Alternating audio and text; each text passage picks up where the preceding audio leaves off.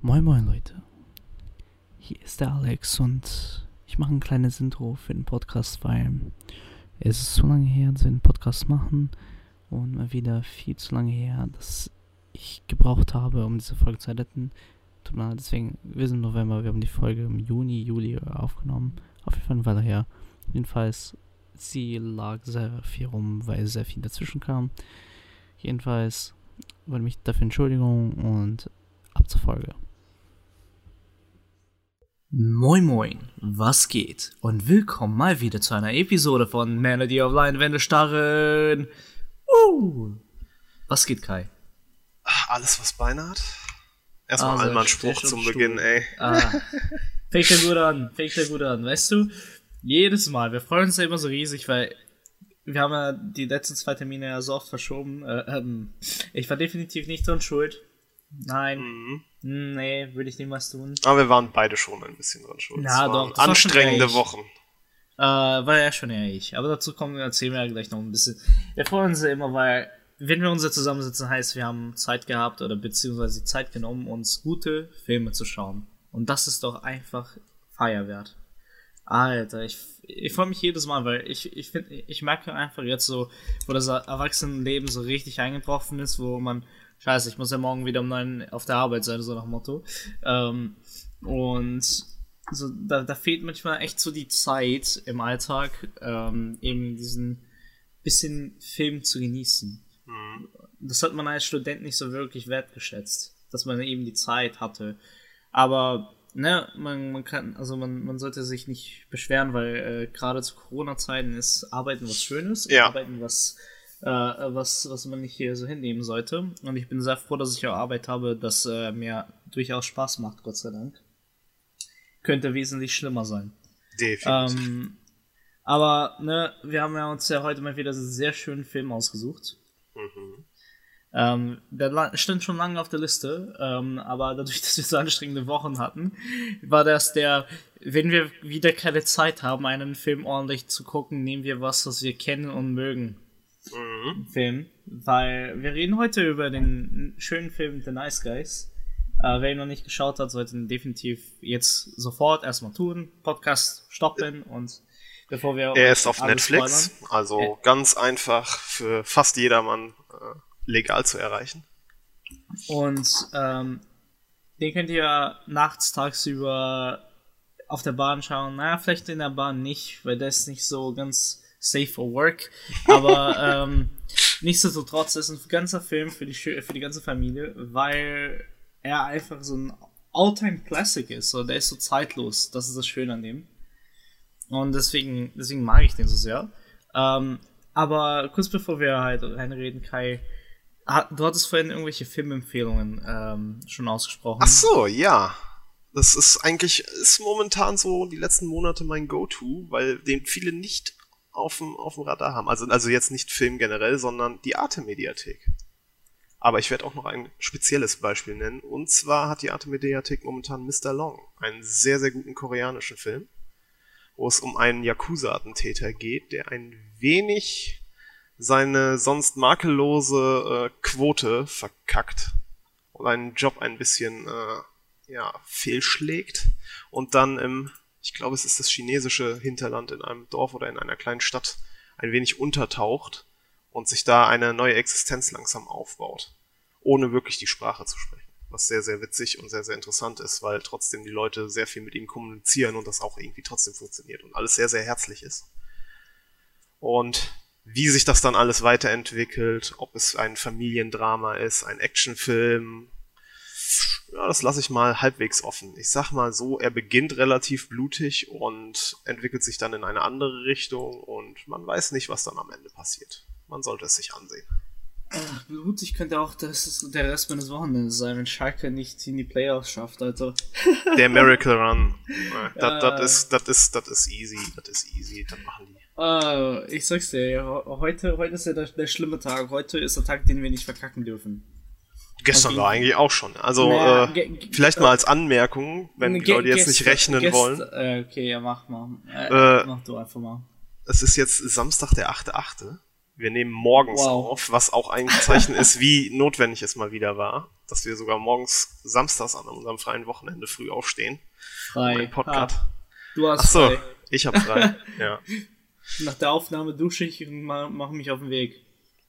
Ja, aber du darfst dann heute im Laufe des Tages auch noch den nächsten Miracle Win sehen. Ja, ich, ich weiß nicht, ob das äh, besser ist.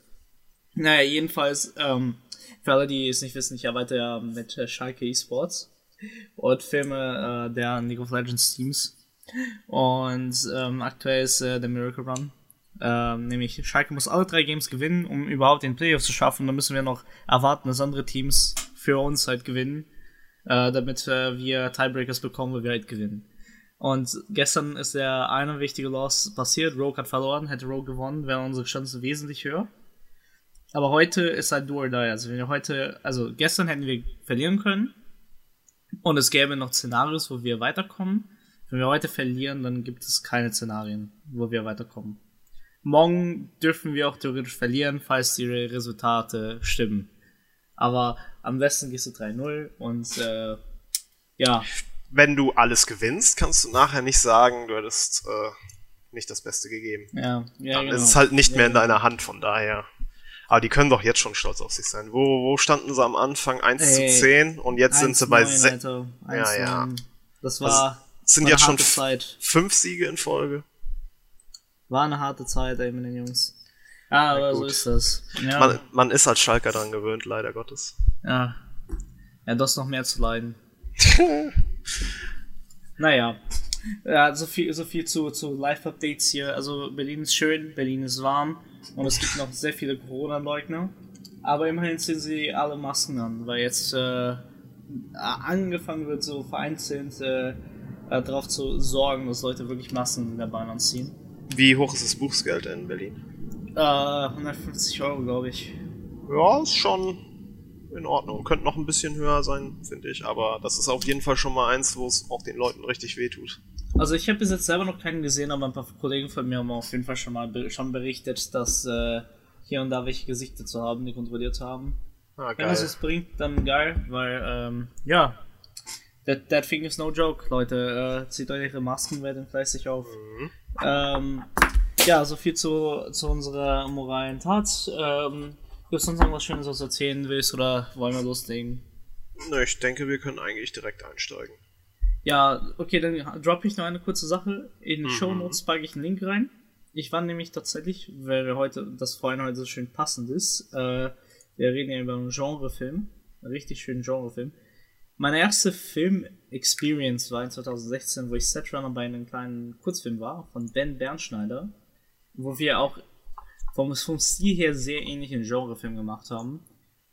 Und äh, namens Bad Sheriff. Ich habe gerade gesehen, der ist öffentlich kostenlos zum Schauen auf Vimeo, auf seinem Profil, also von Ben Bernschneider. Gebt ihn euch mal rein. Der Film ist richtig schön. Äh, es ist, war, war ein richtig cooles Projekt, wo ich einfach mal um die Schulter, sch- äh, also auf die Schulter von äh, erfahrenen Filmemachern schauen konnte und selber mal mitwirken konnte.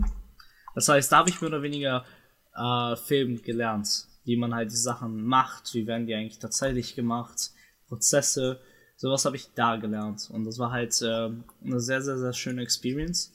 Vor allem, weil das ein sehr schöner Film geworden ist. Und hat sämtliche äh, Filmfestivals äh, abgesandt.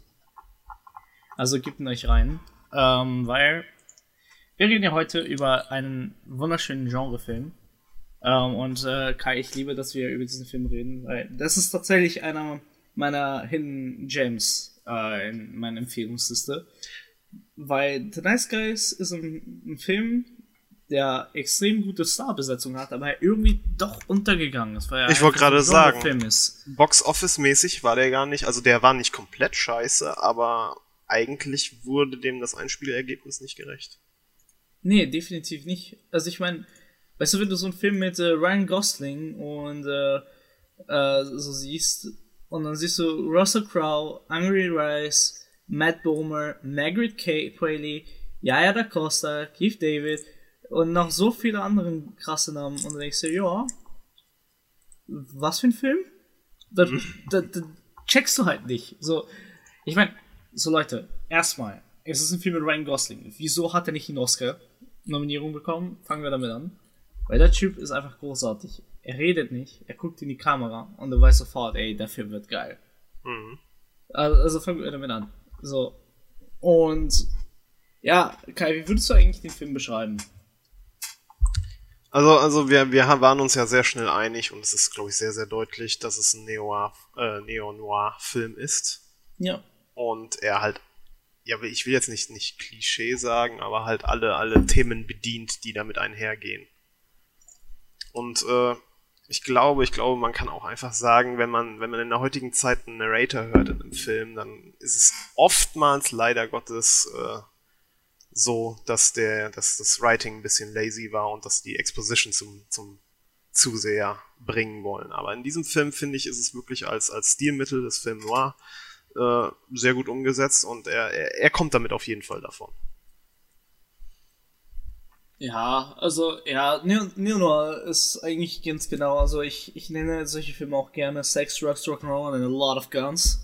Oh yes. Weil das ist ja, also die Art Noir-Film, also die nicht die klassische Film-Noir-Geschichte Tragödie mehr oder weniger erzählt, sondern einfach die spaßige Seite und die düstere Seite der Charaktere einfach nimmt.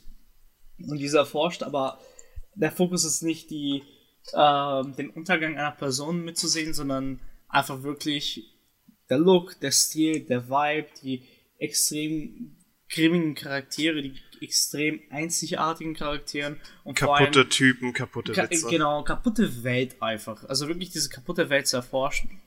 Und ähm, das ist der, der spaßige Teil des Neo-Noirs oder Film-Noirs. Ähm, und das, ist, das wird halt nicht nur halt dadurch bemerkbar, halt an den Dialogen, den Charakteren, aber vor allem, und das ist ganz, ganz wichtig, der Look des Films. Oh ja. Viel Neonlichter, viel Rot-Blau, äh, Beleuchtung, viel, viel düstere und harte Belichtung. Ähm, weil jetzt für Kontext für die Leute, die jetzt mit Filmjargon nicht auskennen, Film Noir kommt ja ursprünglich aus den frühen 30er, 40er Jahre. Das waren damals noch B-Movies, also Filme, wozu man, man hat Regisseur oder Filmemacher und Leute unter Vertrag genommen für mehrere Projekte. Man wusste nicht, wo man sie einsetzen sollte, also hat man viel B-Filme produziert mit sehr wenig Budget und sehr wenig kreativen Freiraum oder Inputs. Und da haben sich halt ein paar gute Filmemacher, die halt eben in diese Sparte gesteckt wurden, ähm, einmal um die Ecke gedacht, wie machen wir das halt zu Kunst, damit wir halt nicht nur uns rausstechen, aber auch gleichzeitig ähm, mit dem, was wir gerade Geld verdienen, halt was Sinnvolles machen wollen. Halb, halbwegs kreative Beschäftigungstherapie. So, und darunter ist wahrscheinlich der wichtigste und bekannteste Billy Wilder gewesen. Und gerade als Filme wie Some Like It Hot, Sunset Boulevard, Double Identity gehören nicht, nicht nur zu den ersten der, der Film Noir äh, in, in Amerika. Es, also man, man diskutiert halt auch viel, woher der Film Noir stammt. Also man, das sind so die ersten, die halt eben dazu gehören. Äh, man sagt auch, es gab in Frankreich zu der Zeit auch schon welche, aber das sind die, also gerade Double Indemnity, das ist offiziell der erste, den man halt unterschreiben würde. Das ist definitiv der erste Film Noir, von dem man weiß, was, also wenn man vom, äh, vom Begriff Film Noir redet. Und da, da hat sie eben diese ganze Auszeichnung gemacht. Es war ein Schwarz-Weiß-Film, halt sehr hartes Licht, sehr viel Schatten und wirklich viel, viel, viel Schatten und harte Kanten. Und das war halt einfach eine Widerspiegelung der Zeit. Erster Weltkrieg, Postkriegszeit, Zweiter Weltkrieg, Postkriegszeit. Das haben sie halt alle nicht nur miterlebt, aber versucht halt eben da, gerade halt diese Depressionsphase, die finanziell da war, halt irgendwie mit aufzunehmen. Und ähm, das, das war halt einfach so eine Widerspiegelung der Gesellschaft und das hat sich dann halt weiterentwickelt ins Neo-Neo-A, wo halt dann der Kalte Krieg mit äh, halt widerspiegelt wurde. Und das ist halt bis heute als Genrefilm bezeichnet. Das ist nie wirklich super, super, super, super, super erfolgreich geworden. Aber das hat auf jeden Fall das Kino ähm, hochwertiger gemacht. Ich, ich denke auch, auch jetzt als modernes, neues, es ist ja eigentlich kein Subgenre, sondern es ist dann mehr so eine regionale Ausprägung von dem Genre. Kennen auch einige Leute zum Beispiel ja die Millennium-Trilogie oder die Valanda-Verfilmung hier von, äh, was ist es, die Glasen, Mankel und sowas.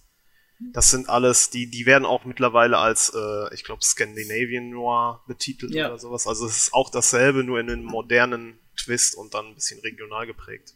Ja, genau, aber das ist, das ist dann halt einfach so eine, ähm, also der Interpretation vom Genre. Aber äh, ich, ich gebe mal ähm, so drei Filme, die eher in die Richtung gehen. Also Drive, äh, Yep. auch, auch mit Ryan Gosling. Das ist eher der Mainstream-Noir. Ist auch Film-Noir, aber, oder Neo-Noir. Aber das ist eher der Mainstream-Faktor, weil da zwar alles dabei hat, was ein Neo-Noir und Film-Noir auskennzeichnet, aber weniger genrespezifisch, mehr, also viel mehr Blockbuster in der Hinsicht. Ähm, dann gibt es sowas wie Bad Times at the El Royale, was ein absoluter großartiger Film ist, den jeder sich äh, antun sollte. Allem, wenn euch Drive und jetzt auch The Nice Guys gefallen hat. Und ähm, last but not least, Knives Out ist theoretisch auch irgendwo ein neo-noir geprägter Film. Das, das Problem ist, das Problem ist, in, gerade in den neueren äh, äh, Installationen, ist es halt immer so eine, so eine, du hast Filme, die sich sehr hart daran bedienen und einzelne Aspekte aufgreifen und deswegen kannst du die Liste relativ breit fächern, was theoretisch Noir-Film ist. Also ich würde zum Beispiel sagen, dass äh, der zweite Blade Runner, äh, was ist das, 2049? Ja, aber Blade Runner ist auch komplett neo-noir. Eben. ja und da ist es halt sehr, sehr deutlich, aber genauso könntest du auch die John Wick-Filme da reinzählen. Oh ja, auf jeden Fall. Auf jeden Fall. Aber da ist es halt, finde ich, weniger offensichtlich, weil die eigentlich ganz klassisches Actionkino in der Hinsicht bedienen. Ja, aber das ist ja die Sache. Also der Einfluss ist halt dermaßen groß geworden, weil theoretisch würdest du auch an Knives Out nicht unbedingt an Neo-Noir denken. Aber dann hörst du die Dialoge, du, du siehst die Charaktere. Es hat halt alles, was ein Neo-Noir-Kammerspiel hätte, weißt du? Aber es ist halt viel, viel stärker Hitchcock geprägt als zum Beispiel in Billy Wilder. So, äh, aber Selbst, halt, also, also, weiß ich nicht, den, den ich zuletzt gesehen habe, der, der richtig hart gebrüllt hat nach Noir, das war ähm, Under the Silver Lake. ja, Wobei, da will ich jetzt nicht mal wirklich eine Empfehlung aussprechen. Der hat was, aber der ist anstrengend, der Film. Der ist sehr anstrengend. Ansonsten, Inherent Vice fand ich noch ziemlich geil. Ja, ich guck, ich, ich gebe einfach mal gerade mal Film Noir und Neo Noir ein bei Google. Und guck mal, was ist denn so ein Film, äh, was äh, in den letzten zehn Jahren ähm, rausgekommen ist? So. So, was, was gibt mir denn ähm, hier? Gibt's ein schöner? Nein. Weißt du, ich gehe Mir fällt jetzt spontan noch Ellen Confidential ein, aber der ist auch mittlerweile schon ein bisschen älter. So, guck mal hier, Liste in den letzten zehn Jahren. Sehr gut. Äh, gibt's irgendwo hier, ja, John Wick ist natürlich drin. Haben sie gelistet? Ja, Inception sogar gelistet, okay, okay, nein. Incep Nee. Inception ist too much, Leute. Sehe ich, sehe ich nicht. Seh ich Hier, auch Nightcrawler. Nightcrawler ist ein gutes Beispiel. Nicht. Ja. Sehr, sehr guter Film. Ist der momentan irgendwo legal verfügbar? Aber ich glaube, Netflix Der- meine ich hier, meine ich den letzten gesehen zu haben. Der ist auf jeden Fall auch eine absolute Empfehlung. Jede Nacht hat ihren Preis. Ist auf Prime. Und Sky Go, wer Sky hat. Ähm, Und ja, Netflix, doch, du hast recht, Netflix hat ihn auch. Er ist auf Prime, Netflix, Sky. Krass. Äh, schade, nee, also. Also hier sind sehr tolle Filme dabei, aber ich würde sie nicht als noir bezeichnen. Ich würde sie, also, ja, geprägt, aber halt, weißt du, weniger als zum Beispiel so ein Knives Out, zum Beispiel. Ah, Shutter Island sehe ich hier gerade in der Liste. Den würde ich auch noch schon gut nee, rein. nee, nee, nee, das kein Noir. Nein, nein, nein. Nein. Ich habe jetzt gerade also Gritty. ich sag's mal so, er, er, er tarnt sich als Noir, aber ist für mich kein Noir. ich muss ihn noch mal schauen. Das ist, glaube ich, schon zu lange her. Äh, einfach, einfach, ja, es ist, es, es ist halt das Ende, weißt du? Wäre das Ende anders, dann ja. Aber halt, das ist, das ist eben das Problem. Also es gibt so ein, so ein, so ein Problem mit diesen ganzen Noir-Filmen, also gerade die modernen Noirs, die, die haben so einen Touch von Sci-Fi. Hm.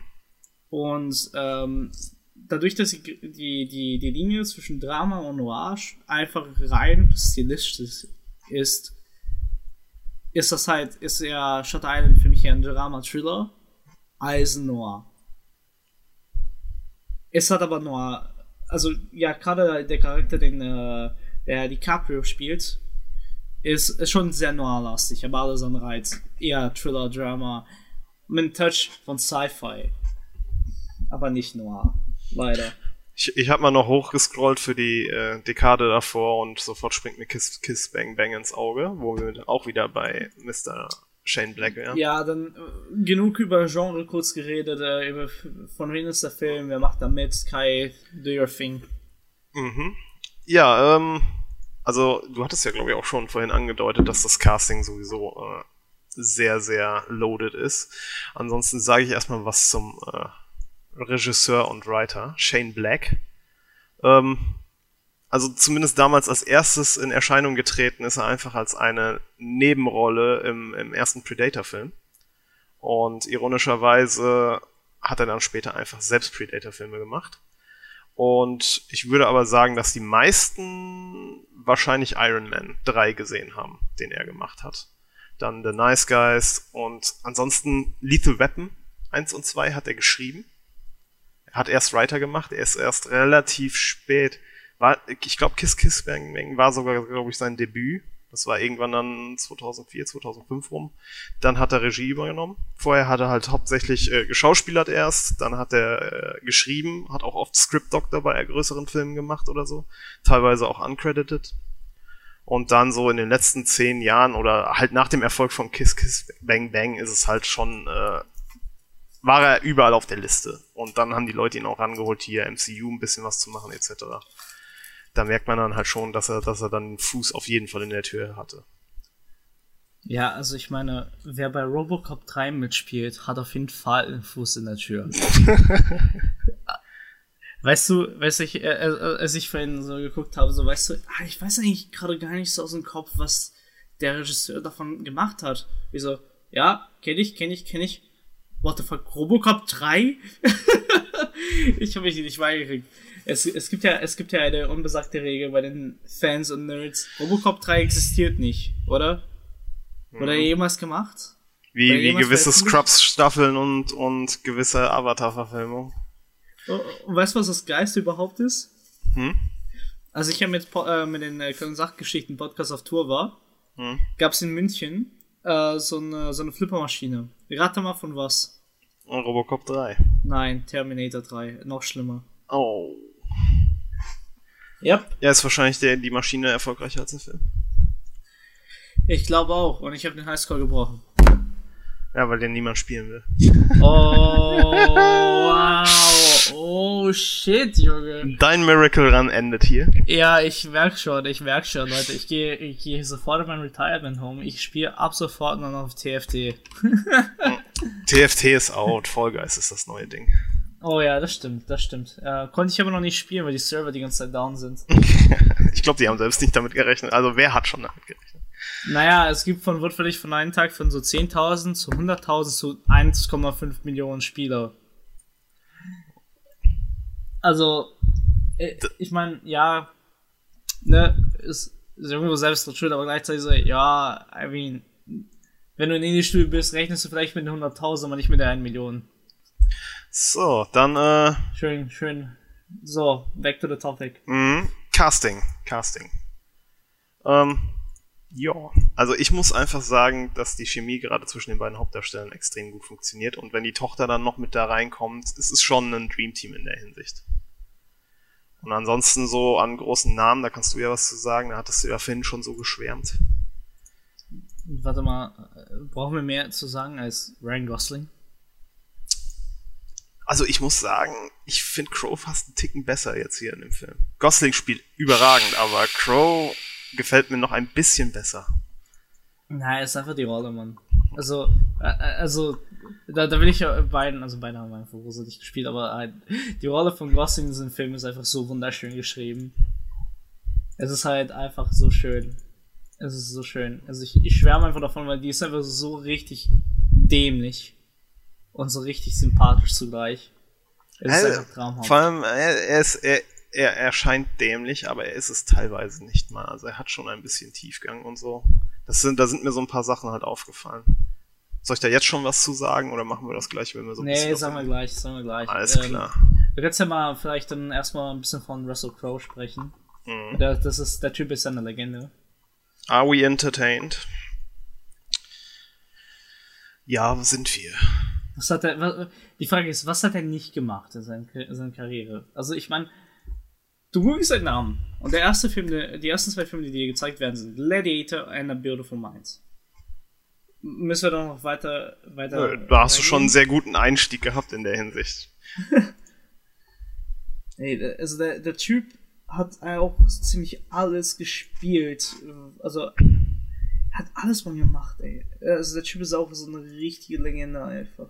Hm. Das ist einfach so ein richtig krasser Schauspieler und halt natürlich gut gecastet für die Rolle, weil er, er guckt dich einfach an und du, du hast sofort Angst, Alter. Du machst dir sofort in die Hose. Er macht einfach Spaß. Er spielt, er sp es ist auch irgendwie, ich weiß nicht, ich, ich, mich würde mal interessieren, ob er ihn direkt halt schon, schon sozusagen im Hinterkopf hatte, als er die Rolle geschrieben hat. Weil es ist irgendwie so, es kommt so natürlich bei ihm rüber. Ja, also ich meine, also das ist so eine Rolle hier, die kannst du halt so, so gefühlt so eine Handvoll Leuten in Hollywood geben. Ähm, und du, du würdest damit zufrieden sein. Aber halt, da, da kommst du dann nicht auf den Mix, mit wem du, mit deinem Spielpartner, weißt du? Und ich glaube, Russell Crowe war halt der gute Mix zu Ryan Gosling, weil er, er ist halt einfach dieser, dieser, also dieser günstige Typ einfach, der ist halt einfach dirty, der sieht halt super, super äh, gefährlich aus und du kannst ihn halt nicht wirklich trauen, weil so ein Ryan Gosling, egal was der für eine Rolle spielt, er hat immer irgendwie sowas äh, an sich, wo du halt sofort bei ihm dabei bist. Weißt du? Er hat einfach dieses, dieses Lächeln, dieses Sicherheitsgefühl einfach vorprogrammiert. Und er eben nicht. So, das ist der Kontrast in der Mix war halt ziemlich gut. Ich hatte zwischendurch mal dieses Gedankenspiel, ähm, ich finde, dass Crow auch äh, Goslings Rolle hätte spielen können und es wäre genauso geil geworden. Aber ist nee, die Frage, hätte nein, Gosling nein, auch Crows Rolle spielen nein, können? Nein, nein. Doch. Nein, nein, nein. Crow doch, hätte doch. nicht die Rolle spielen können. Nicht ähm, so gut wie Gosling, also es ist schon alles so. Das doch, ist, doch. Da, nee, nee, nee, nee, nee. Oh, nee, doch. Da, da, das ist nicht, das ist eine, nicht eine Spielfrage, das ist eine Typefrage. Er ist nicht der Typ dafür. Dafür braucht da. Besoffener Privatdetektiv. Da. Es geht. Nein, nein, nein. Da, da, da darf. Da muss diese Person einfach so, so ein Family-Typ sein. Crow ist kein Family-Typ. Doch, finde ich schon. Nein, null. Null. Null. Nein, nein. Ähm, wenn ich mir auch gut vorgestellt hätte, anstatt Crow in diesem Film für diese Rolle, wäre Michael Madsen. Das ist, das ja, ist genau, doch. genau dieser Typ. So. Ähm, nee, nee, aber andersrum hätte es nicht geklappt. Definitiv nicht. Ähm, ist es schwierig. Ähm, ein De Niro hätte zum Beispiel äh, die Rolle von äh, Gosling spielen können. So ein junger De Niro. Das wiederum sehe ich nicht mal so. Also. Hm, ja, also, also, das ist halt, also Goslings äh, Rolle da, der, der Holland. Dem De Niro würde ich halt den, diesen Slapstick-Part niemals richtig abnehmen. Naja, aber dann wäre es halt weniger Slapstick geworden, weißt ja, du? Ja, aber das ist ja dann schon, das ist ja dann schon wieder.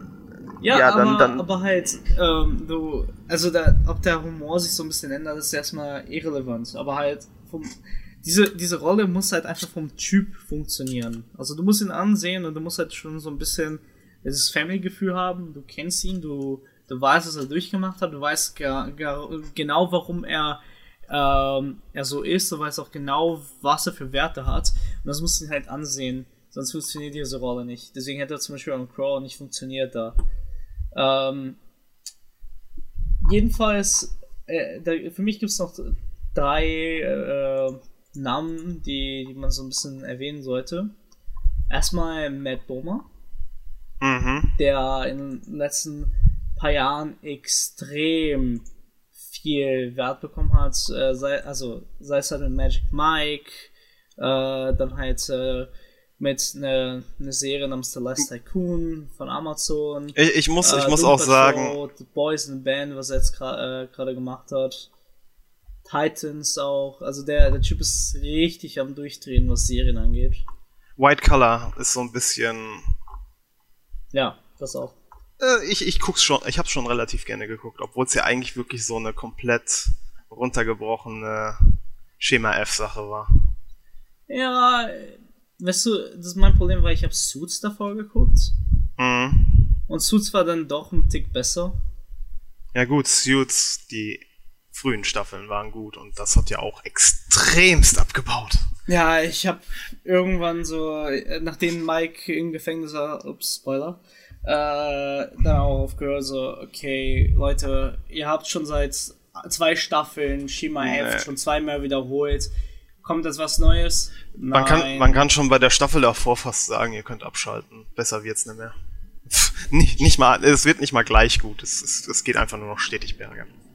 Ja, Deswegen, da würde ich dann eher White Collar nochmal gucken, weil die wenigstens konstant okay waren. so, so weißt du, der, der klassische Fall von, es läuft zu gut, damit wir aufhören. Mhm. Machen wir weiter. Und dann machen sie das ganze Ding kaputt. Schade. Jedenfalls, also der ist ja sowieso gerade so ein, so ein Name, der sehr aktiv ist. Mhm. Dann haben wir ähm, Margaret Qualley, die auch äh, gerade halt vor allem im letzten Tarantino-Teil wieder für den Namen gesorgt hat. Oh, yep. Sonst halt Netflix Death Note. Oh nein. Nee. Das ist auch wieder so ein Ding, das, das ist blacklisted, da reden wir nicht drüber. Äh, also auf jeden Fall, das ist ja eigentlich so einer der upcoming Namen Hollywoods, die würde mich nicht wundern, wenn wir sie immer öfter sehen. Ähm, Ich möchte, ich möchte vielleicht auch noch eine Lanze für Andrew Rice äh, brechen, die die Tochter spielt. Die ist jetzt nicht in so super großen Rollen danach bisher wieder aufgetreten, aber sie hat der- schon Präsenz gehabt. Name, den ich hatte. Ja. Also die Leute werden sie kennen. Ähm, sie spielt die. Boah, jetzt fällt mir nicht mehr der, der Name der Rolle ein. Sie ist auf jeden Fall in, in den MCU Spider-Man-Film als ähm, Mitschülerin von Dingens und spätere Freundin von Ned im, im letzten Teil. Ja, also sie hat, sie hat jetzt noch, noch nicht so viele, sagen wir mal, äh, Noah Boys hat sie noch mitgespielt. Also ich, ich würde jetzt einfach mal sagen, ihre beiden besten Rollen bisher waren wohl, wird wohl die Tochter in Nice Guys gewesen sein und ähm, sie war in einer sehr, sehr guten Folge von Black Mirror. Das ist Ja. die, glaube ich, mit Miley Cyrus. Ja, genau. Wohl, ja gut, die war jetzt. Nee, nee, ich verwechsel. Also die war in Black Mirror und ich meine, es wäre auch gut gewesen. Aber ich, ich Ja, was auch. Also ich finde die Folge eigentlich ganz gut. Ähm, jedenfalls, also die, die werdet ihr auf jeden Fall noch sehen, weil die ist gerade erst 19. Und Jo. sie, also man kann nur sagen, sie hat was drauf und Up and sie coming. ist noch sehr jung und wird noch sehr viel Zeit haben. Und ich meine, wenn ich schon bei Spider-Man mitspiele, das heißt, eigentlich ist eigentlich nur eine Frage der Zeit und die richtigen Projekte, dann wird sie ja auch äh, weiterhin auf der großen Bühne mitspielen. Und jetzt, Ja. jetzt äh, bezüglich MCU. Hast du den Iron Man gesehen? den Iron Man. In The Nice Guys? Den Iron Man, The Nice Guys? Äh, Robert Downey Jr. hat einen äh, Cameo-Auftritt. Echt? Nee. Yep. Er ist sogar im Fokus eigentlich, aber man, man kann es trotzdem. Man blinzelt und man verpasst es. Dann habe ich ihn zweimal verpasst oder so. Ähm, er ist die Leiche von dem äh, Porno-Produzenten. Nein. Doch, doch, er ist Shattuck. Nein. Warum Warte, ist- warte, warte. Hab ich nie. Hast du es nicht gesehen? Nein. Ja, okay, ich, ich hab's gerade nochmal gegoogelt. Ich, ich werde es dir mal linken, weil äh, man, man, man sieht schon nicht, weil die Wunde halt äh, zur Kamera gerichtet ist und alles. Oh. Aber es ist, es ist Robert Ja, Downey. okay, ja, du kennst es nicht. Du kennst es nicht. Nein. Also ich meine, also du musst schon wirklich, also wirklich wissen, dass es ist, sonst erkennst du es Mir nicht. ist, es, mir ist es erst beim zweiten Mal aufgefallen und als ich dann äh, habe ich es auch erstmal abchecken müssen und es steht halt, glaube ich, auch auf Wiki und IMDb. Äh, das ist ja großartig. Ja, äh, ja, Aber es, es ist ein naheliegender Cameo wegen halt Iron Man 3 auch. ja natürlich. Ich meine halt. Ja gut, die haben auch in LA gefilmt, also da kann er einfach mal kurz für den einen Drehtag mal kurz ein bisschen Spaß haben. Und ich meine, es ist ja nicht die anstrengendste Rolle, als einen bekifften oder besoffenen Leiche zu spielen. Ja. So. Ja, also so, so viel zu, zu alles drumherum. in. Also ich finde halt allein, alles drumherum macht schon Spaß bei dem Film. Gehen wir mal in den Film, oder was? Ja. Also, ähm, der, äh, ich, ich break mal down, ne, was das ein Film noir macht. Weil der Look ist jetzt nicht sehr noir. Also es ja, also es sind von, von Bildern her, gerade halt von den Kamerafahrten, es wird schon sehr darauf geachtet, dass es sehr noir-stilisch ist, aber es ist jetzt nicht so, wie man es kennen würde, sofort, weißt du, halt schwarz-weiß, es ist ja und nicht gritty Farbe. und dunkel es und ist, kaputt. Es wird nicht, also es gibt nicht so wirklich viele Neonfarben. Es wird zwar sehr viel auf diese Schatten und Kontraste geachtet, aber es ist jetzt nicht so ein Stil, den er hundertprozentig durchzieht, äh, weil es ist ja doch in LA, da ist doch schon ein bisschen mehr Sonnenschein, ein bisschen ähm, bewusst auch, ähm, sagen wir mal, ein bisschen fröhlicher noch. Jo. Also Leben ist gut, Lifestyle ist gut, aber weißt du, sobald es halt darum geht, äh, um diese grünstigen und äh, dirty Games da von der Pornobranche und äh, diesen einen shady Deal da, dann wird da schon drauf geachtet, dass das Licht halt auch dementsprechend stilistisch passt. Aber ansonsten eher weniger. Einfach damit es halt einfach auch den Ort so ein bisschen Charakter gibt. Er ist sehr Aber- natürlich, was das angeht. Genau. Ich, ich Genau. würde auch fast sagen, dass er und der letzte Tarantino so aus den letzten, sagen wir mal, fünf bis zehn Jahren so mit die besten Filme waren, die diese Epoche so dargestellt haben. Also es ist, es kommt schon sehr gut rüber. Ich habe ich hab Once Upon a Time noch nicht gesehen. Echt nicht? Nee, Also, Mann. wird, Ja, wird ich- dir gefallen, wird dir Ich, gefallen. ich, weiß, aber weißt du, es ist ja die Zeitsache. Mm. Ich, ich, ich schiebe auch Parasite die ganze Zeit von mich. Aber stand, vor. stand für den nicht auch zur Debatte, dass der irgendwann als, als äh, Miniseries-Cut auf, auf Netflix kommen sollte? Das wäre ja. Ja. dann ideal für dich, dass du dir dann einfach immer mal ein, zwei Episoden anziehst, reinziehst Ähm, von fünf bis sechs, die es Das dann ist werden. doch äh, auch nicht das Problem. Aber weißt du, ich habe dann halt zwar, also ich finde die Zeit, aber das ist dann halt dann so. Mhm. Du hast halt noch 50, 50 andere Filme auf derselben Priorität. Abends und dann denke ich mir manchmal so, äh, habe ich jetzt gerade die den Kopf, das zu schauen, weil so ein Film müsste halt auch wertschätzen so. Mhm. Und wirst du dann nicht einfach so nebenbei schauen, das ist für mich ganz schlimm. Deswegen auch, also, das letzte Mal, wo ich jetzt, äh, also jetzt könnte ich die letzten paar Nächte nicht schlafen, ich habe dann irgendwelche Cooking-Shows auf Netflix gebinged, einfach weil die so entspannt sind. Ich kann dann nebenbei einfach irgendwas machen und hoffen, dass ich bei deinem schlafe. Deswegen vermisse ich das Kino auch so, weil da passiert mir das nicht. Da habe ich Ja, dann den vollen exakt, Fokus, da hast du exakt. dann nichts anderes oder so. Comeback-Kino. Ich meine, Egal. jetzt hier, hier, The Nice Guys ist ein super Film, ich liebe den wirklich, aber ich bin jetzt beim Rewatch einmal eingeschlafen, weil einfach zu viel nebenher und zu müde wegen Arbeit und sowas und das ist schon scheiße, da ärgert man sich. So, dann back to the topic. Also, die Filmstruktur ist sehr klassisch. Fangen wir mit den Charakteren.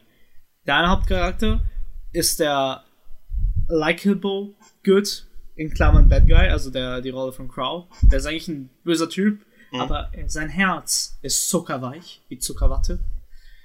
Aber von außen, der ist äh, böse. Mhm. So, dann hast du Holland, der, der sehr likable, aber sehr ein tollpatschiger Typ ist. Also du magst ihn, aber du siehst ja, der meint es gut, aber Mhm. kann sich selber nicht helfen.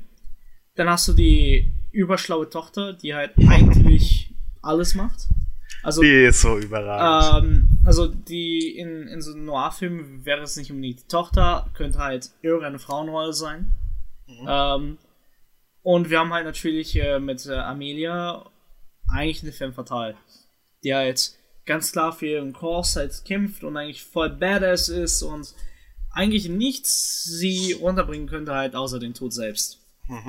Was letzten Endes der Fall ist. Ähm, das ist eigentlich so sehr basic structure. Die haben einen Gegenspieler, die sind halt irgendwie so dirty-mäßig und äh, es geht halt auf jeden Fall wie ein Mord. Setup ist auch sehr klassisch. Es gibt einen Vors Vorspann mehr oder weniger, wo halt erstmal der Tod gesettet wird. Also du hast absolut nichts, was passiert, du hast keine Ahnung, was passiert ist. Du weißt aber, Person X ist gestorben, du weißt, wie sie gestorben ist, du hast gesehen, wie sie gestorben ist. Der Rest erfährst du im Laufe des Films. So, das heißt, in diesen ersten 20 Minuten hast du nicht nur gemerkt, wer die Charaktere sind, du hast auch gemerkt, wer, äh, was eigentlich äh, geschehen ist. Und als Fun Fact, du hast auch die Auflösung schon mit drin. Oh, ja, zum Foreshadowing kann ich einiges sagen, weil das macht er ja extrem gerne und extrem viel und aber auch sehr subtil. Was Ja, ist dir da so aufgefallen? Ah, das ist einfach dieses Gespräch da mit der alten Dame, die sagt, ja, ich habe die gesehen. An der Wand. Ach so, ja, ja. Das ist dann nachher aber nur. Ah, Ja, also das, also wofür ich ja, also jetzt wirklich Spoiler-Alarm, die Mhm. Auflösung. Die alte Dame, die Ryan Gosling, also Hollands, äh, beauftragt hat, da zu untersuchen. Sie sagt ja immer, sie hat sie da am Fenster vom Nachbarn gesehen. Yep. Was sie tatsächlich gesehen hat, ist halt die ab, also die, das Widerspielen des Bandes, wo sie halt drauf ist, weil sie war ja Pornodarstellerin. Yep. Die Misty. Und die hat halt eben in diesen einen Film mitgespielt von ihrem Freund, der halt gegen die Autoindustrie oder halt irgendwas war. Ähm, und da hat sie die halt immer wieder gesehen an der Wand als Projektion. Und das sagt sie halt auch ganz deutlich, dass sie da an dieser Wand, an dieser Stelle so um die Uhrzeit gesehen hat. Und das erfahren wir halt im Laufe des Films, dass, ähm, dass da halt ein möglich Headquarter war. Und dass halt sie da halt wieder, also als Projektion und der Film muss da wieder gespielt sein, weil sonst hätten keiner das erfahren und das war auch der, äh, also auf jeden Fall, er, sie beschreibt das eigentlich ganz deutlich, was das, die Auflösung ist. Und ja. das halt in den ersten 20 Minuten. Na gut, ich hatte, ich hatte jetzt mehr so Easter Egg-Styles, äh, Subliminal Messages gesehen, wie zum Beispiel in der in der Holle, in der, in der Szene, wo, wo March halt sozusagen vorgestellt wird. Der liegt ja in der Badewanne und schaut Fernsehen. Ja. Ähm, Im Fernsehen äh, wird die Detroit Auto Show gezeigt. Und die LA Auto Show ist halt das Setting fürs Finale. Das fand ich ziemlich gut. Und ähm, es wird direkt der Querverweis zur Traumsequenz nachher gemacht.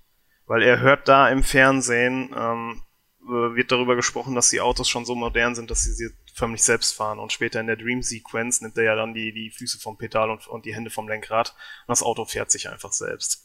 Ja. Und das, das ist halt so, so ein Ding, wo, wo er irgendwo was aufgeschnappt hat und es später im Film Anwendung findet. Und das macht er nicht nur einmal. Es, äh, viel, viel deutlicher wird's nachher auch äh, in der Traumsequenz. Also das hier war jetzt von Realität und es wird in der, im Traum von ihm wieder aufgegriffen und dann in dieser Traumsequenz kommt was, was nachher in der Realität wieder aufgegriffen wird und auch für einen unfassbar witzigen Effekt sorgt. Ähm, es wird, also es wird dann schon fast mit dem Vorschlaghammer reingehämmert, von wegen, sie sprechen über die Gun im Traum.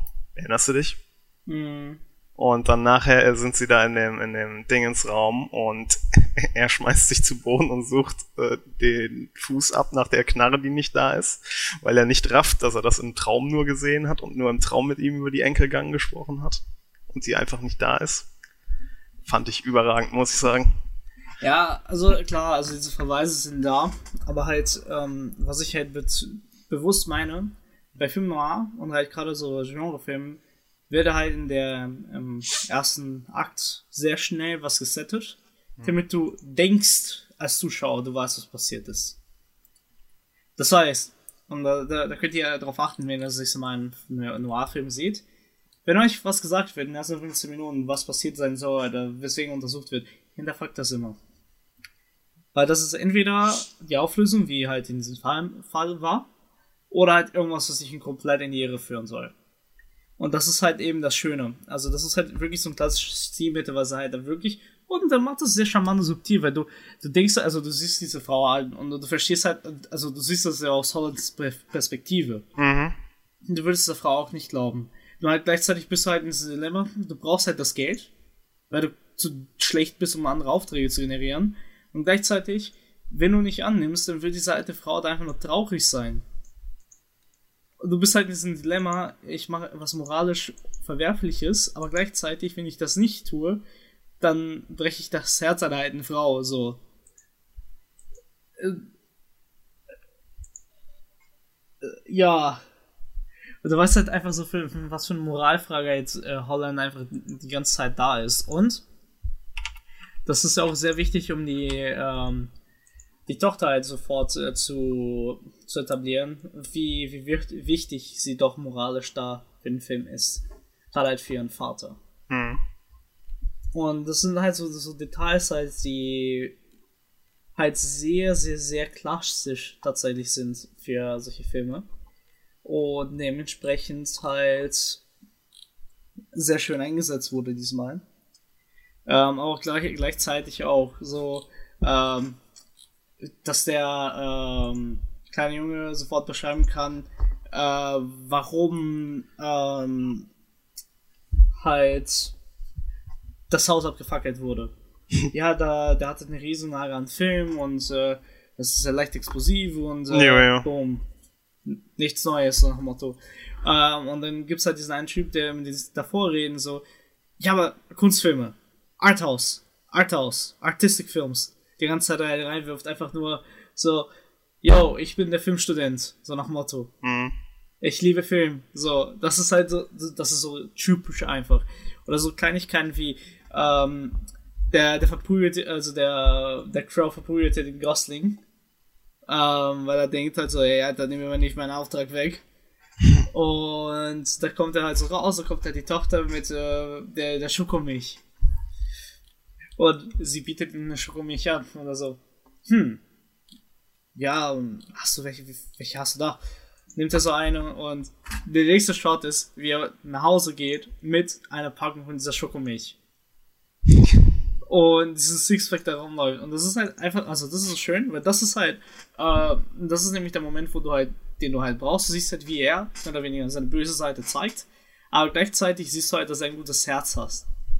Weil das halt allein so wertschätzt, das halt, oder zumindest erkennt so, ach, du bist das, das eine Mädchen, was immer die ganze Zeit da liest. Mhm. So, ja, du sollst aufpassen, Mädchen. Das sollst du nicht äh, machen. Gefährliche Gegend, so nach dem Motto. So richtig dead-like. Und dann erstmal sofort halt in diese Kuhmilch. Ja, aber das hatte ich seit Jahren nicht mehr. So, so, so 20 Jahre oder so nicht mehr. Und ähm, dann schnappt er sich das und das erste, was er macht, ist halt, ja, also war doch immer schön, wieder Kind zu sein. Und kauft sich erstmal das Ganze und geht voll unschuldig zu sich nach Hause und so, ja, Alter, wollt ihr Stress oder was? Ich habe jetzt nämlich so gar keinen Bock. Ich habe mir gerade frische Milch so nach dem Motto gekauft. so, das, ist- das ist halt einfach so in diesen, in diesen kleinen Sequenzen wird so viel Detail einfach noch dazu gegeben und so halt die, die Charaktere erzählt. Ähm, eh, und das ist halt äh, so schön subtil und das geht halt oft so unter bei solchen Filmen. Aber gleichzeitig macht das auch so, so charmant und wertvoll.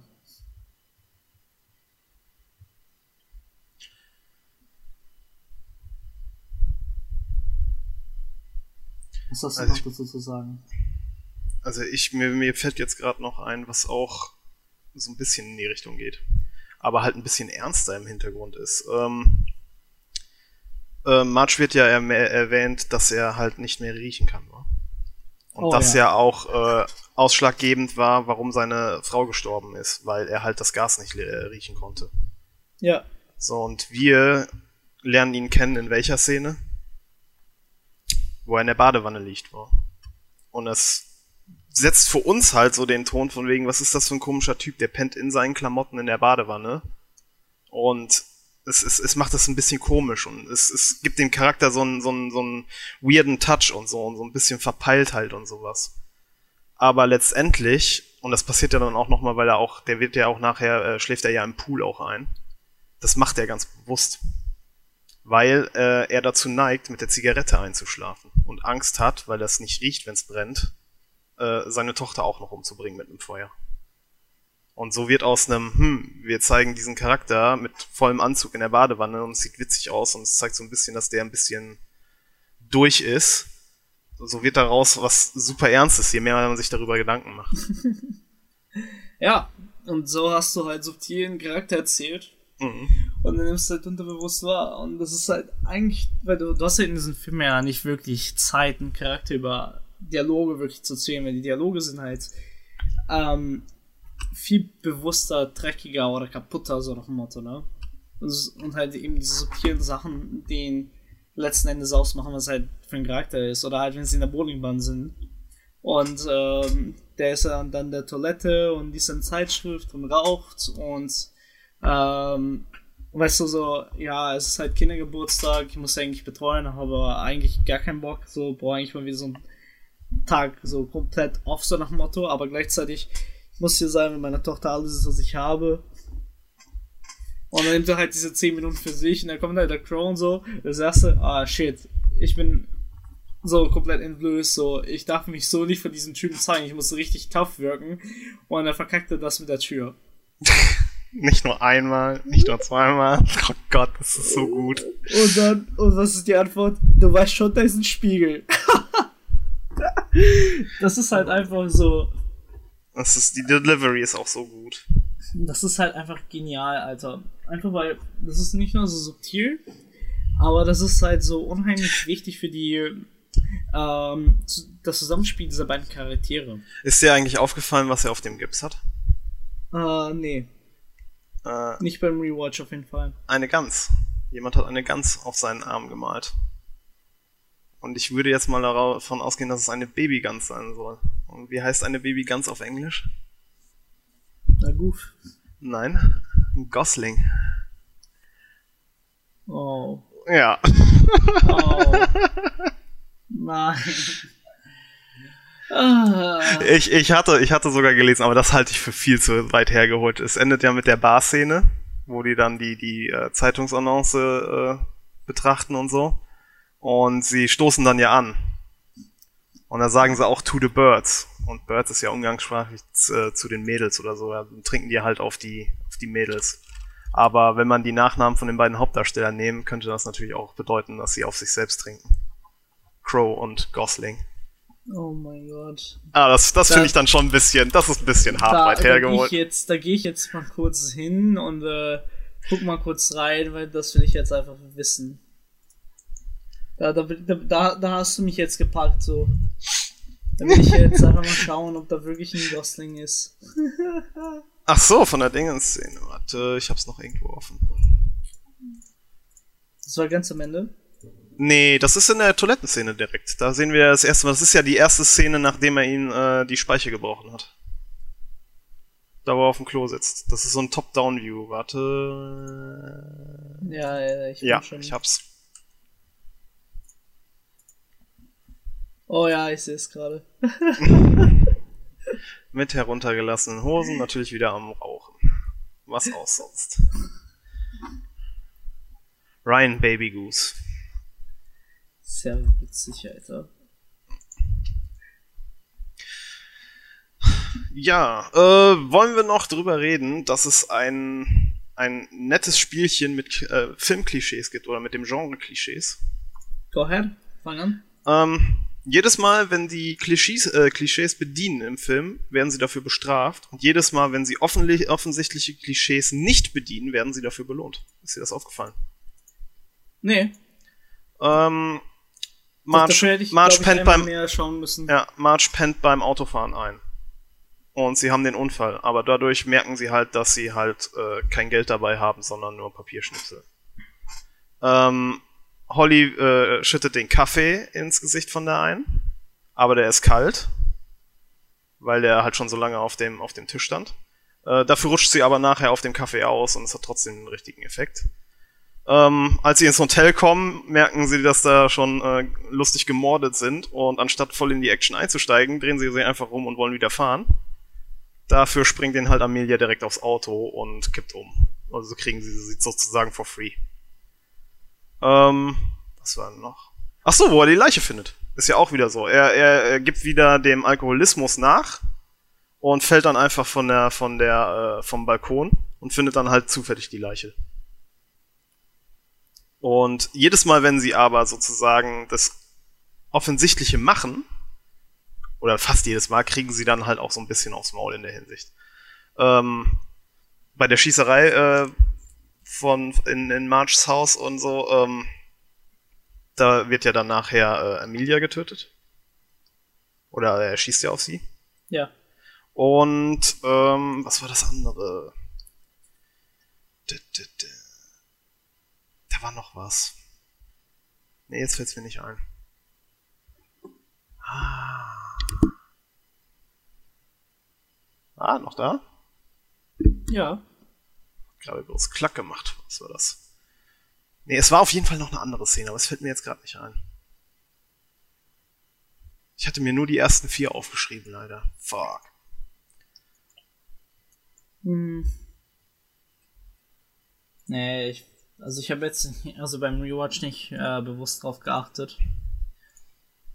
Also man, man muss einfach sagen, sie sind dann in der, das, das, das unterstützt ja auch die Charaktere so ein bisschen, dass sie so leichte Glücksritter sind in der Hinsicht dann.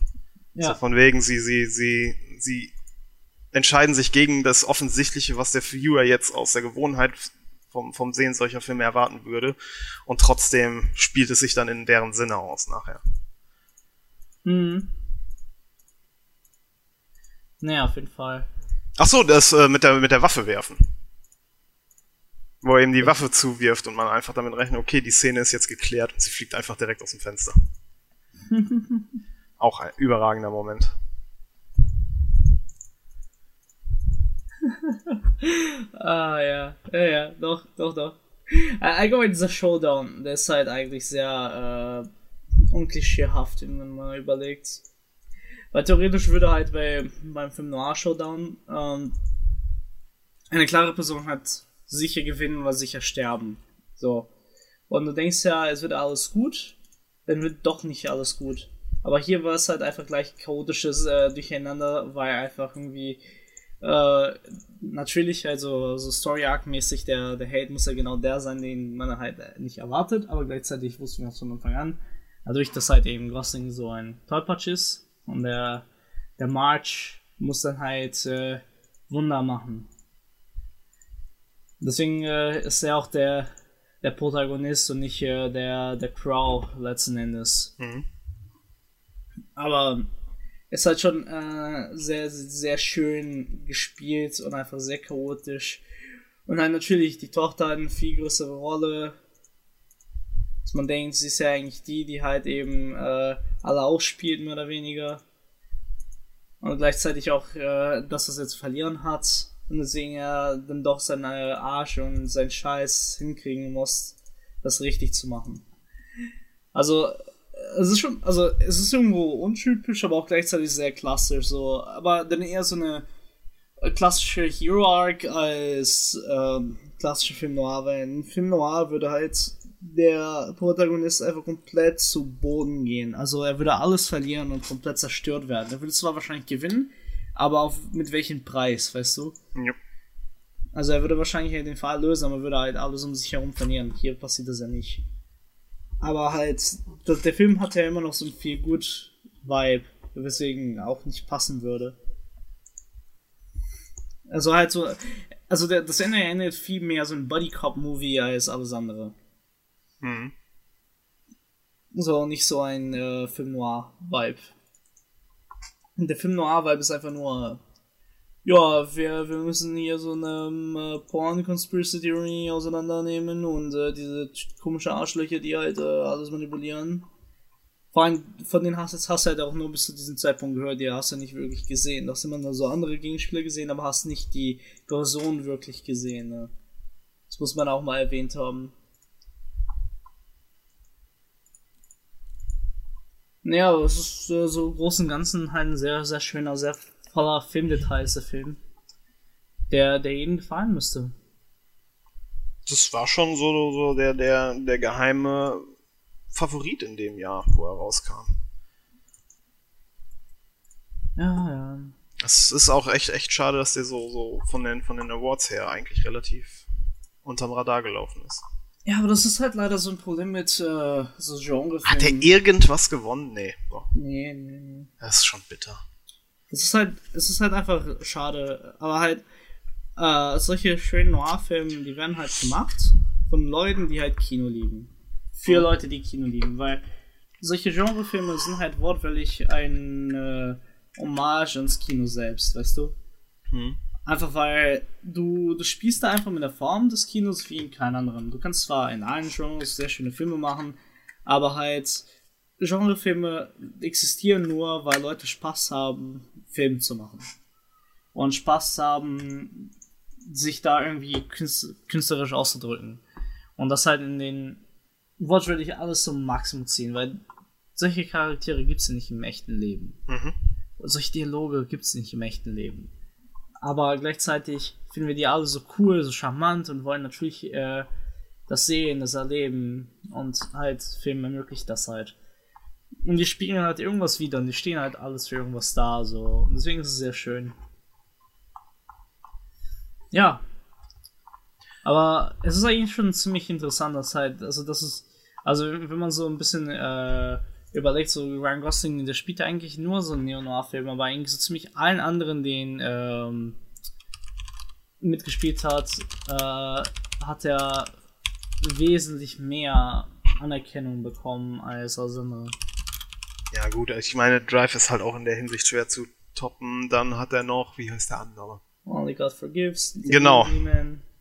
Aber, also, also allgemein, alle Nicholas Winding Refn Filme. Ja. Kann man, kann man so zusammenfassen. Ja. Ich weiß gar nicht, was war denn das letzte, was ich mit ihm gesehen habe? Ich glaube First Man, oder? Ja, wahrscheinlich. Oder hat er danach noch was gemacht? Hm, weiß ich gerade gar nicht.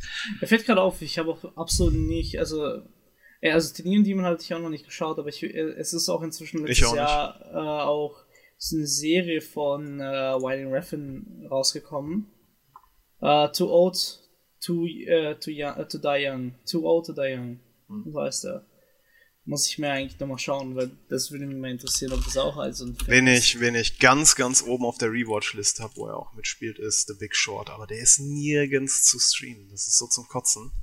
Ja. Und ich habe jetzt nicht unbedingt Bock, irgendwie, weiß ich nicht, 6 Euro auszugeben, um den einmal zu streamen auf Amazon oder sowas. Ich muss mir mal Ja. die Blu-ray von meinem Bruder klauen. Ja, dann müsste ich auch hier irgendwo noch liegen haben. Ich muss, ich muss auch ehrlich Ja. sagen, das ist so ein bisschen Guilty Pleasure oder was. Ich mag auch seine, seine Romantic-Filme. Weil er dafür, ich meine, es ist so over the top, es ist klar, dass er da so den Heartbreak, Heartstop äh, Dude spielt jedes Mal. Aber irgendwie hat er was. Wobei ich sagen muss, den, den, den König aller Schnulzenfilme von ihm habe ich nicht gesehen bisher. Äh, Notebook. nee, den habe ich auch noch nicht gesehen. Den habe ich auch noch nicht gesehen. Crazy Stupid Love kann ich aber empfehlen, zum Beispiel. Habe ich schon geschaut. Gott, So, der war Ryan gut.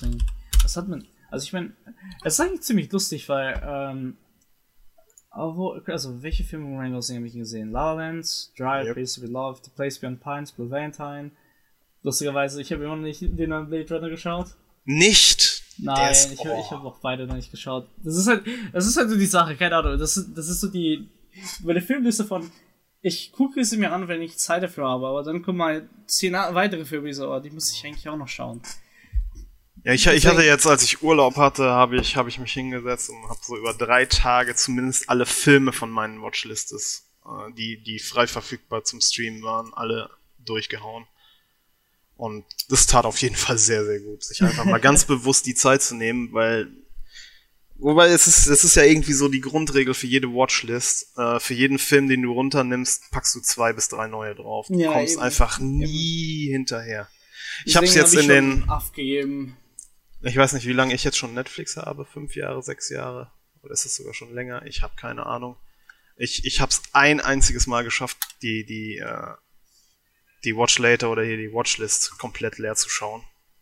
Na, Sowas schaffe ich nicht. Also, Es ist ein komisches Gefühl, weil man denkt, es ist nicht real. Und es hat auch nur drei Tage angehalten, dann war die wieder mit sechs oder sieben Sachen vollgeknallt. natürlich. Es Was ist sonst? immer so. Ja. Äh, Es ist aber, weißt du, es ist ziemlich lustig, wenn du mal überlegst, also, ähm, der Gosling hat vier Noir-Filme gemacht. Äh, nice Guys, okay, fünf Filme an Blade Runner dazu zählt.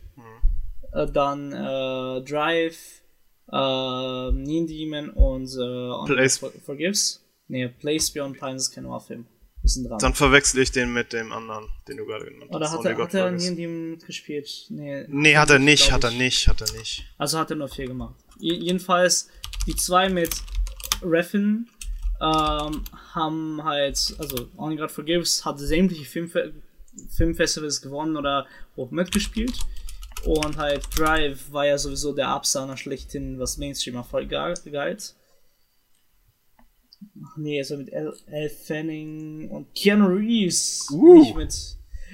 Alter, Al- wieso habe ich den Film, wieso habe ich den Film nicht ordentlich, geschaut? Aber es liegt halt wahrscheinlich komplett daran, was Neon Demon einfach von Refn, von den drei Teilen, also die, die der theoretischen Refn-Trilogie, der Arthouse-lastigste ist. Obwohl Only God Forgives auch schon sehr Arthouse-lastig ist. Wird natürlich auch schon wieder nirgends gestreamt. Ich will kotzen, ey. Nee, alle Refn-Filme werden aus Prinzip nicht gestreamt, glaube ich. Ah, Okay, aber man kann ihn für 4 Euro in HD streamen auf Amazon. Ich glaube, die 4 Euro wird er mir dann mal wert sein. Oh, The Lighthouse, ey.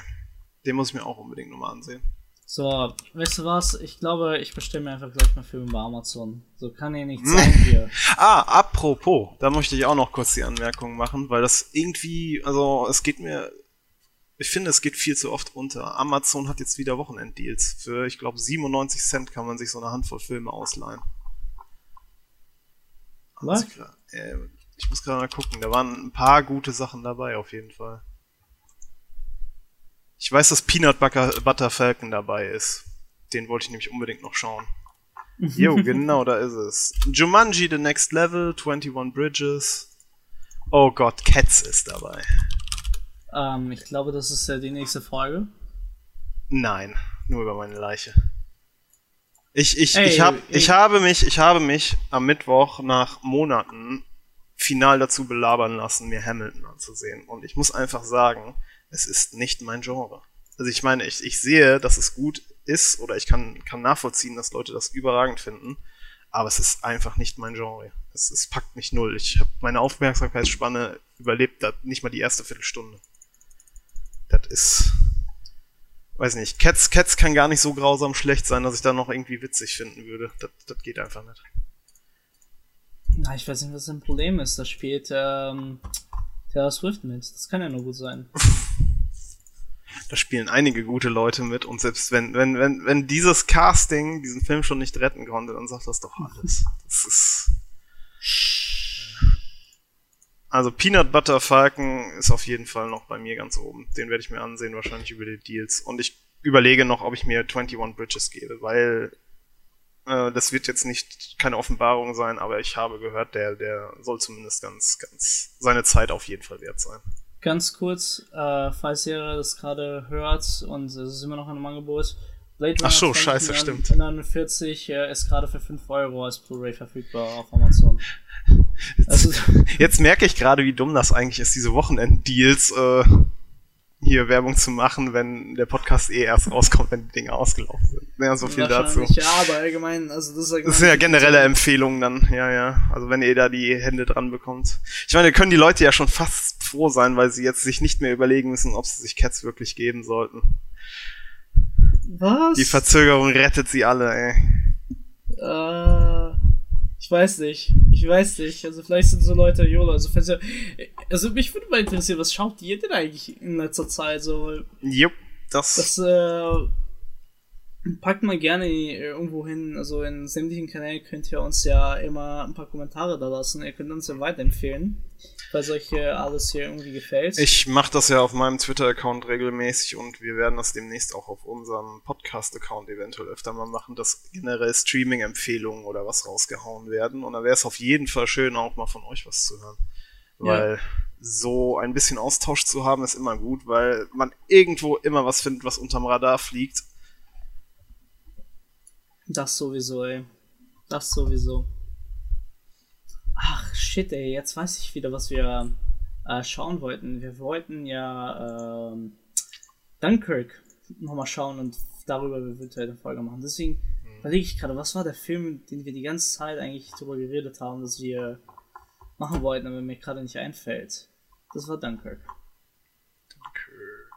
Da kann man auf jeden Fall einiges zu sagen. Ja. Naja, jedenfalls. Inception glaube, bekommt jetzt, by the way, auch anscheinend sogar in Deutschland nochmal ein Limited Kino-Release wegen Corona und sowas. Nice. Das ist auch sowas, wo ich denke, hm, das könnte man eigentlich mal überlegen, wenn es bis dahin einigermaßen vertretbar ist, ins Kino zu gehen. Ja, es ist halt, es ist, weiß ich nicht. Ich bin da immer noch gehemmt, muss ich sagen, weil geschlossener Raum, Klimaanlagen ist alles nicht die Idealvoraussetzung für die jetzige Zeit. Nee, leider nicht. Leider Aber nicht. es kribbelt, es kribbelt. Ich habe jetzt auch 30 Euro Kinogutschein geschenkt bekommen. Hoffentlich bald, dass ich die einlösen kann. Es ist halt so, ja, wir wissen, wieso du das vermisst. Hier, bitte sehr, geh, geh dich mal, mm. geh dich mal anstecken. So. Mm. You know, I want that so bad, right? But I cannot. I just can't. Ja. Ich, ich, ähm, fand's, ich fand's auch sehr, sehr also ich sag mal so, ich hatte irgendwie, ich hatte es gar nicht auf dem, auf dem, auf dem Radar, aber bei uns in der nächstgrößeren Stadt, wo ich auch studiert habe, ohne das jetzt zu liegen, aber ich glaube, du weißt ja auch, welche Stadt ich meine, ähm, ja. Gab es dann auch von dem äh, Uni-Kino ausgehend wie jedes Jahr ein, ein Open-Air-Kino. Und so wie ich das mitbekommen hatte, ist das sehr, sehr gut angekommen. Also generell hatten die Leute Bock drauf, die hatten eine sehr, sehr gutes Filmauswahl. Und durch halt die ganzen Corona-Regeln mussten ja, glaube ich, alles über den Vorverkauf rausgehen lassen. Und was ich so gehört habe, ist, äh, dass es sehr, sehr gut ankam. Nice. Ist halt auch ne, ich glaube, also so was ich gesehen hatte, war das ja auch gut umgesetzt von wegen Abstandsregeln und sowas. Das ist natürlich dann perfekte Möglichkeit, es dann doch ein einigermaßen sicheres Kinoerlebnis zu gestalten. Ja, das auf jeden Fall. Also da, daran sollte es nicht scheitern. Also ich, ich meine, halt, wenn ein paar weniger Leute halt dran sind, ist es auch nur halb so schlimm. Also das ist, ähm, also es ist machbarer als man denkt, sage ich mal so. Von daher, also ich, ich glaube halt, das sind so Sachen, die, die sind machbar, äh, die werden auch kommen. Ich meine, du kannst halt super viel dagegen machen und du kannst auch, keine Ahnung, einfach kleinere, öftere Screenings machen. Also Leute haben Bock auf Kino und Leute haben auf jeden Fall äh, gemerkt, also man kann auch zu Zeiten Coronas auch Online-Releases machen. Ähm, aber gut, man soll es nicht wie Disney machen. Hast du das Video gesehen von dem, was war das, französischen Kinobesitzer? Nee, was denn? Der hat einen Baseballschläger genommen und hat diesen riesigen Pappwerbeaufsteller, den die bekommen, für Mulan dann kurz und klein geschlagen und irgendwie was davon gesagt, dass er nie wieder Disney-Filme zeigen wird. Ja, Weil seine ganze Hoffnung natürlich daran gelegen hat, dass Mulan so eins der Zugtiere ist, die die Leute wieder ins Kino bringt. Der Frust ist jetzt natürlich riesig. Ja. Ja, ey, aber das war halt also echt dreist so. Ähm, Kai, lass mal, wir können ja gerne noch mal eine kurze Folge zu Kino machen, wenn du Bock hast. Wir haben noch ein bisschen mhm. Zeit. Lass mal die Folge dann beenden, dann machen wir jetzt Doppel-Release hier. Ach so, ja. So, kurze, kurze Abmoderation dann. Ähm, Leute, äh, ja, also ich hoffe, euch hat es wie immer gefallen hier mit uns. Wir haben uns heute mal wieder einigermaßen gut in der Zeit gehalten. Wird ähm, einige Leute freuen. Ähm, ja, also schaut euch den Film an, falls ihr noch nicht geschaut habt. Ähm, die Empfehlung allgemein in der Genre mal reinzuschauen. Also da werden wir sowieso wieder zurückkommen, weil das eine meiner Lieblingsgenres ist. Ähm, ich glaube auch von Kai. Hm. Äh, das ist halt einfach ein Genre, da kann man immer wieder und dann da lernt, also ich glaube, da, da lernt man wirklich Filme machen, wenn man das Genre einfach auch da ist. So, da, das ist halt einfach ein klassisches Genre für Filmemacher, von Filmemachern, für Filmstudenten so. Da, da ist von allem was dabei, die Filme sind schön und gerade halt, wenn wir irgendwann mal anfangen, immer mehr, mehr und mehr klassisch schauen, nicht nur so hin Gems zu gehen, wird auch immer wieder mal was dabei sein. Ähm, ja, nichtsdestotrotz, again, vielen, vielen, vielen, vielen lieben Dank fürs Zuhören.